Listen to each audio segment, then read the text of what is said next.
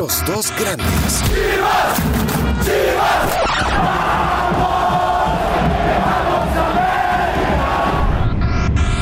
Un podcast con Fernando Ceballos y Raúl El Pollo Ortiz, exclusivo de Footbox.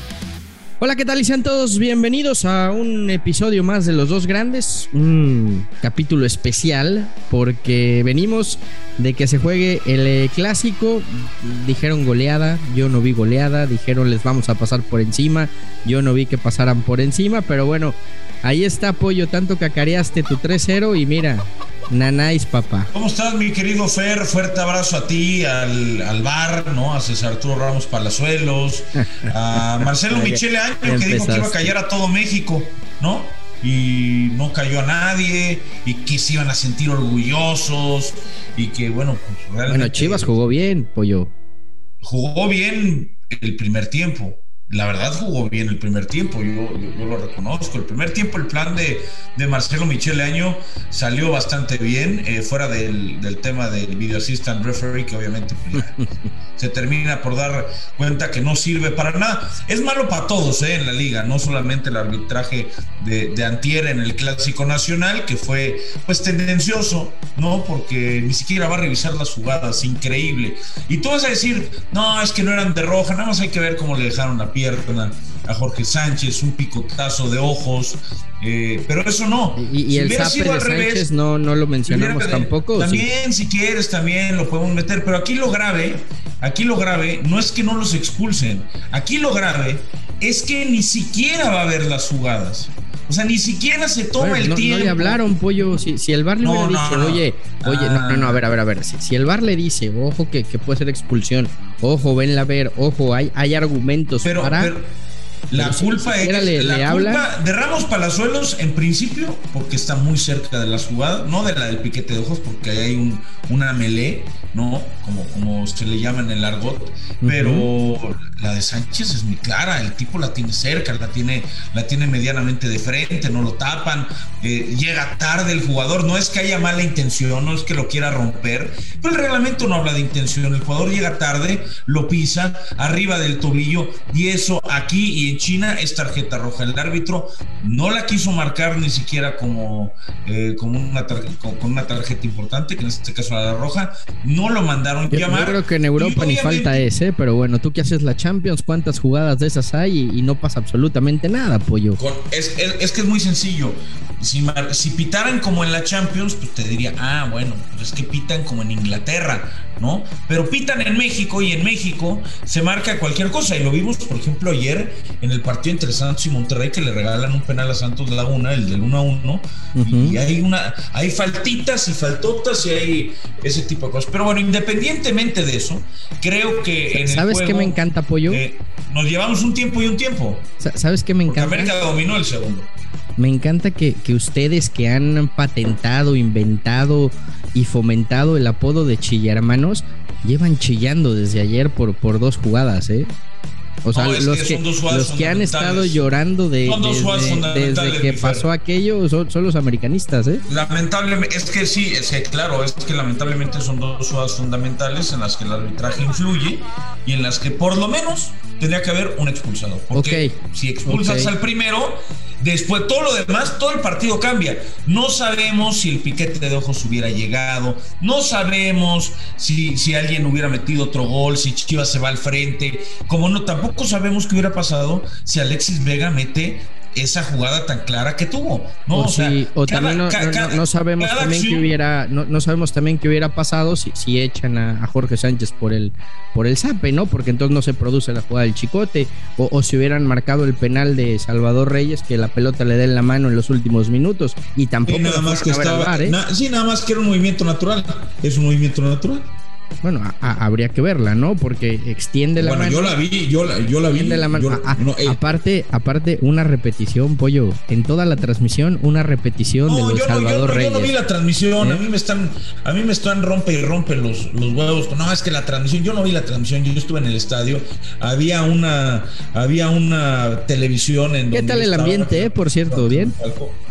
Eh, bien, bien, eh, obviamente pues faltaron los goles, ¿no? Eh, el grito homofóbico eh, caía constantemente a seguir mucho de parte de la tribuna del Guadalajara. También lo iba a hacer la del América, o también lo hizo, pero no se escuchaba porque el, sonido ambiente ponía como el, ya sabes, el águilas y demás entonces no se escuchaba. O sea, lo tapaban un poquito. Sí, lo tapaban, no, lo, tapaban un mucho, lo tapaban un mucho cuando sacaba Gudiño, pero obviamente no ponía, e, ese sonido solamente suena cuando hay saque de meta a favor del América. Eh, de todas formas, el, sonido se escuchó, César Arturo Ramos Palazuelos hasta para eso fue inepto, porque tuvo que haber detenido el partido en algún momento. Eh, por el grito homofóbico, pero no lo hizo. El mejor árbitro de México, no revise el bar. ¿Por qué? Porque es soberbio. Porque es lo que es. César Arturo Ramos Palazuelos dentro del campo es soberbio y se nota, y no solamente con el América ni con las Chivas, se nota constantemente en sus partidos, los jugadores te lo dicen, los directivos te lo dicen, incluso hay árbitros que te lo dicen, pero bueno, al final de cuentas es lo que es, Chivas se va con, con un muy buen punto, pero siguen agradeciéndole a, y la goleada, Pollo. Y los tres que iba a meter el América. y lo superior que iba a ser el AME. Porque digo, ok, ya, ya, ya, te dejé hablar. el Gudiño lo salvó. Ya, ya te dejé hablar. ya, te, ya, te dejé hablar la mitad del podcast del, del bar y ya te desahogaste y ya hablaste de las polémicas. Hablemos de, lo futbolístico, porque América en los primeros 45 minutos no existió, ¿eh? No existió en el primer tiempo. y en los segundos Chivas tampoco. En los segundos Chivas tampoco.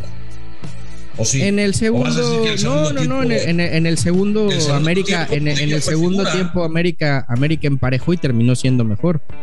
Me ah, parece pues que, y aún así hay, también un disparo de, Angulo en la, en la última, en el, en el último suspiro, la mano que a mí también me deja muchas dudas, pero bueno, a mí me parece que fue un partido parejo, ¿eh? Un tiempo para cada uno. El primer tiempo es para Chivas, el segundo tiempo fue, para el América. Fue un partido parejo, hay que darle su mérito a Marcelo Michele Año que lo planteó muy bien, lo estudió muy bien explotaron por las bandas. América eh, no tuvo tanta movilidad. Eh, el primer tiempo tiró mucho pelotazo a ver que podía ganar Henry, recibir de espaldas, eh, apoyarse con, con, los interiores o con los extremos. Roger estuvo intentando, pero realmente poco pudo hacer. Tuvo un par de, de, destellos ¿no? en la banda, pero era frenado rápidamente porque Chivas estaba muy concentrado. Y a la contra, que creo que es una, una de las formas en las que Guadalajara puede hacer daño, le hizo daño a América y tuvo esa, esa gran jugada. América además, pues con la mala suerte que jugó con 10, ¿no? Por decisión de Solari, con, con Mauro Laines, muy, muy, complicado. Te digo, entonces, cuando América juega con 10 todo el partido por, por decisión de Solari, ¿eh? no, no, por, no por el árbitro, mira que tener a Mauro Laines todo el partido, que aparte le regala una acción de peligro de recordarse en el primer tiempo un contragolpe rapidísimo de Guadalajara, una pelota en un tiro de esquina que, se perfila mal, toca mal, le regala la pelota, creo que era Antuna o Alexis Vega, y si no es por Bruno Valdés que llega y aprieta de último instante, Guadalajara hubiera hecho la anotación. Ahora, yo te pregunto, ¿sí? ¿te gustó Chivas? El primer tiempo, ¿no? Los primeros 45 minutos me gustaron mucho. Sí, vi, un equipo mucho más dinámico, que presionó alto, que fue valiente y que inclusive te voy a decir algo, ¿eh? eh me parece que los cambios de Marcelo Michele Año fueron para ir a buscar el partido. ¿eh? En ningún momento se conformó con el empate, inclusive eh, trata de recuperar el centro del campo cuando América ya lo había superado en esa faceta. Al final eh, terminan empatando sin goles, pero, pero vi unas chivas valientes por primera vez. O sea, valientes en el primer tiempo. Yo, no coincido en el segundo. Es que yo creo que, yo creo que en el segundo tiempo, yo creo que en segundo tiempo, y le doy el crédito, creo que el América los metió en, propio campo y ahí a Chivas le costó más. Pero sí vi unas chivas mucho más dinámicas, de Pollo, en los 45 minutos del primer tiempo del clásico que en toda la era Bucetich. ¿eh? Ah, no, eso ahí estoy completamente de acuerdo. Los últimos 20 minutos América domina el partido. Eh, prácticamente sin oposición y Gudiño salva eh, dos balones muy claros. Henry Martín tiene una que se le queda un poquito larga y a lo mejor también podía haber sido una, una buena oportunidad. Eh, ahora se viene una jornada doble. La más clara la tuvo Chivas, ¿no? Estamos de acuerdo en eso. Sí, de frente al marco, ¿no? La de, la de Vega, pero creo que las intervenciones más serias son las de Gudiño, ¿no? Con, el par de, atajadas. Sí, el, cabezazo, ¿no? Sobre todo de, Henry que termina sacando Gudiño. Ahora, ahora, la conclusión que yo saco de esto es yo no veo al América invencible que nos pinta. Ya nos exhibiste. Yo veo una América. Es que nadie lo pinta. Yo, yo veo una América muy vulnerable por momentos y que, y que sí, o sea, evidentemente va a estar en la liguilla y estará ahí, pero tampoco es el equipo invencible que muchos quieren vender. Y por otro lado, es que, sí es veo. que nadie lo vende, es que nadie veo, vende la América invencible. Lo que se vende es una América líder. Y, en ese sentido, América lleva seis jornadas o siete, no sé cuántas lleva consecutivas, con, con, el liderato, ¿no? También porque Toluca dejó de hacer la tarea con un partido de más que tuvo eh, ayer frente a San Luis y que tuvo para ganar y le hubiera quitado el liderato. Pero América sigue líder. Eh, es verdad, no eh, ha venido un poco a la baja en las últimas dos semanas. Y creo que he visto a muchos equipos que tienen seleccionados, y eso lo incluye a Chivas, por supuesto, eh, con, baja de juego. Creo que han tenido muchos partidos, muy poco descanso, y al que he visto mejor, por ejemplo, en, el, las últimas semanas, es a un, equipo que tiene un poquito de menos seleccionados, ¿no?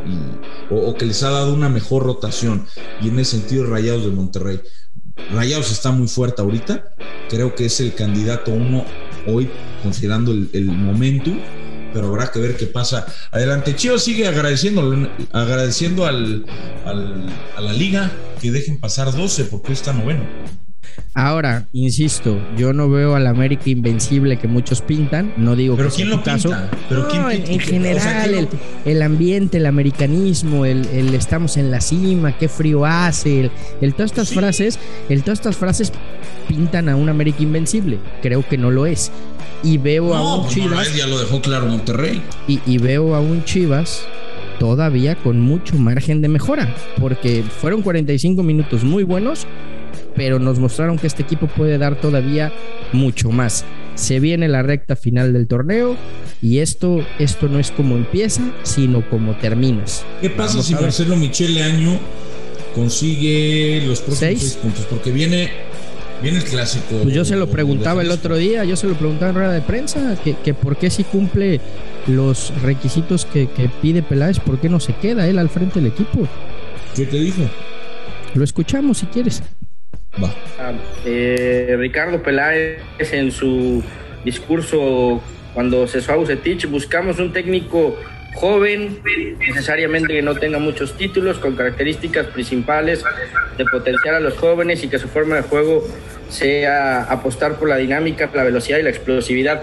Encaja perfectamente en tu perfil, Marcelo. ¿Qué, ¿De qué depende o de quién es la decisión de si te puedes quedar tú como técnico de Chivas? No, yo creo que es una pregunta que se la estás haciendo a la persona equivocada. Yo trabajo en la institución, en el área de fuerzas básicas, me pidieron que asumiera un interinato, asumo el interinato con mucha responsabilidad y yo soy un hombre que se debe al club. Y donde el club me pida que esté colaborando, desde ahí voy a estar colaborando. Y esa pregunta es más enfocada hacia, pues hacia los, directivos, ¿no? que al final de cuentas son quienes están haciendo una búsqueda exhaustiva, porque el Guadalajara merece al mejor técnico posible para siempre poder estar sumando. Pues ahí está, Pollito, lo que decía Marcelo Michele Año. Yo, yo si fuera Peláez, hoy pensaría seriamente si es que, como tú dices, saca los seis puntos, que siga al frente del rebaño. Por lo menos para lo que resta del torneo, ¿no? Porque han dado. Habrá que ver cómo, cómo acaba. Obviamente hay un, equipo como Pachuca que los puede superar, tiene un partido menos. Eh, podría caer a la décima posición eventualmente el Guadalajara. Creo que va a estar en, en repechaje. Y si los mete a liguilla, pues sí habría que, meditar, ¿no? No es un técnico que los va a sacar campeones, pero por lo menos los va a poner otra vez en el mapa. Pues creo que por lo menos el trabajo del clásico fue bueno y yo sigo viendo muy, muy, muy desesperado a Matías Almeida con el San José Airways.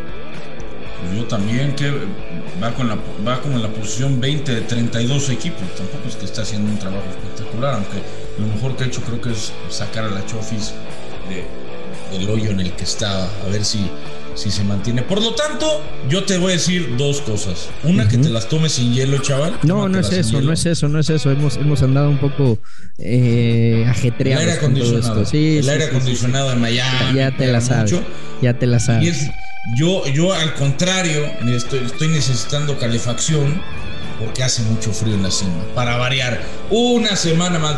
Va a llegar el momento, probablemente, en el que te diga, híjole, hoy no hace tanto frío como hace siete semanas. Pero por lo tanto, y por ahora, América sigue líder, Guadalajara sigue puestos de liguilla natural, aunque bueno, ya le inventaron los 12 lugares para darle chance a otros y se va contentos el, Guadalajara, se puede ir contento con el empate, para el América esto es, es una derrota. Empatar en casa contra un equipo tan débil es una derrota. Nos vamos, Pollito, un fuerte abrazo y, recordar a la gente lo que habíamos dicho aquí. Eh, Peláez tiene arreglado todo de palabra con Jimmy Lozano. Es cuestión de que eh, lo decide el dueño del equipo para que agarre el equipo.